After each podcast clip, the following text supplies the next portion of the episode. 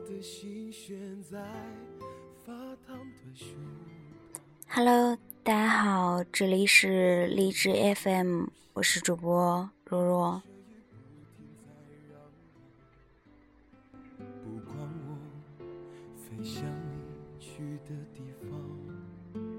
有时候太多就等于矫情，没有秒回不代表我不在乎你。他们是不是上大学的时候，我一度把回消息的速度作为衡量一段感情的标准，友情、爱情皆是如此。我偏执地认为，如果一个人在乎我，他就应该在看到我的消息的第一时间回复我，哪怕那一刻他很忙，否则他就是不在乎我。可以想象，在这般苛刻条件下与我相处的人，一定都不太好过吧？一旦回复晚点，我就会胡思乱想，进行猜疑对方的品行，这就造就了很多的误会，也引发了众多的争执。我一直不知道自己这种心态有个非常贴切的形容词，叫做。玻璃心。以前的我并没有察觉自己是一个有点玻璃心的人。我以为我之所以会在乎那些细节，是因为我重感情。我喜欢吃原味的薯片，喝奶茶只喝抹茶。去过的餐厅，下次再去，点的菜还是那几样。用过的电子产品，哪怕坏了也会留着。追了很久的电视剧突然收尾会失落，养了很久的猫和狗死去了会掉眼泪。一起共事过的同事离职了会不舍，一起相处过的，无论谁突然说要离开，会伤心到想哭。记得初中时有个很要好的女生朋友，每天放学后我们都会一起回家。忽然有一天，她不陪我了，原因是她喜欢上了隔壁班的一个男生，而那个男生刚好住在他们家对面的一栋楼里。她跟我说起这件事的时候，我很难过，那种失落。好像是我在毫无防备的时候，猛地掉进了一个大洞里，我就那么掉了进去，仓皇失措。后来整整一个学期，我都是独自一个人回家，直到有一天我们分班了，再也不是同班同学的关系，每每想起，还是会觉得很悲伤。大概是从那个时候起，我忽然发现自己隐性的属性，深度依赖别人，并且讨厌分离。于是，在每一段关系里，我都奋力地付出着：一是想要博得存在感，二是想要独占这一份存在感，三是想要关系状态同我预期的那样鲜活分明。可是呀。也许是我用错了方式，也许是我一开始的想法就是错误的。原先待在我身边的人，全都落荒而逃了。我也给自己招致了诸多烦恼。那时候，我总想让自己在别人的心里的位置变得独一无二，可我忘了，我的这份期许实在太重了。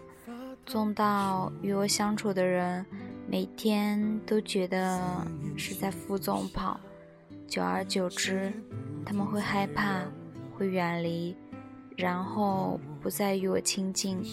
这可能是每个人在年轻的时候都会犯的错误吧。过分的期待，过分的在意，最后往往会事与愿违。我曾遇到过这样的一个女孩，在网上给我留了言，我没有秒回他，他就在我面前剑拔弩张。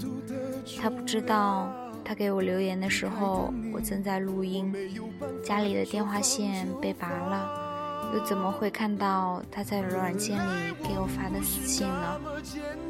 况且每天找我的人那么多，留言那么乱，总得给我一点时间去整理吧。显然他没有这个耐心等。第二天，当我打开绘画窗口想要回复他的时候，他已经把我拉黑了，并敷衍：“呵呵，没想到你这么大牌，你以为你是谁呀？有什么了不起的？”我心头一紧。顿时有一种苍白无力的感觉。这样的人我不止遇到一个，他们绝大多数还是孩子，内心娇宠又极度缺爱，觉得全世界都应该围着自己转。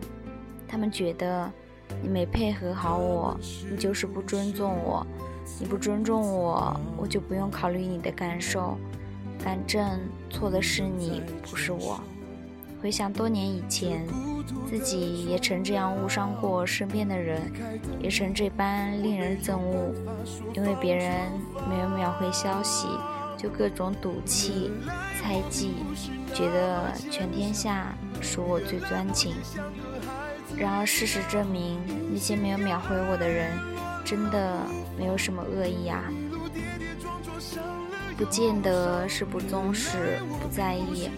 而是那时候恰巧在忙，在思考，或者是在做非常重要的事情。自从大学毕业以后，每天都为了生计奔波，白天上班，中午的时候抽空写稿找素材，晚上回家录音排版。从前老是觉着，一个人若是真的在乎。会立刻放下手头的事情联系你，可是呀，那都是年少时候的想法了。当我步入社会以后，再也没有那么多空余的时间去揣摩这些细碎的小心思了。我只知道，真正在意我的人，就算当时没有看到我的消息，或者当时没有回，过后空下来一定会回我的。没必要在意那么多细枝末节，很多时候你在意的那些人，或许已经看到了你的消息，只是还没有组织好言语怎么回你。或许他暂时不想转移注意力，只想尽快完成手头的事情，或者他想忙完了再回你，又或者他不知道该回什么。他们心情烦躁，不想聊天。他们手机没电，没有看到你的简讯。总之，没有秒回，有很多原因吧。后来的后来，我也渐渐的明白，与人相处不一定非要用自己的那一套标准去期待别人的尊重。整天和玻璃心的人交往会累，你要给别人喘息的机会。有时候想太多就等同于矫情，而其实没有秒回和那个人在不在乎你真的没有太大的关系。如果你们是朋友、是恋人，拥有十分亲密的关系，你就应该去相信他，不要把小事放大化，然后用自己的矫情去点燃一些不必要的争端。我知道你很在乎我，但没秒回，并不代表我不在乎你啊！真的。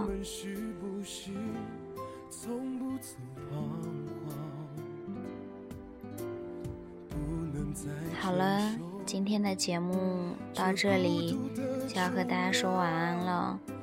真的，我很在乎你，你知道的，不是吗？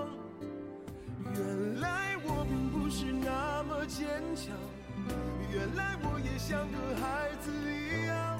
一心要爱乱了步伐，一路跌跌撞撞伤了又伤。原来我并不是那么坚强，我是疯了才敢念念不忘，回忆在心里凉了又烫，而你如影随形，我用什么抵抗？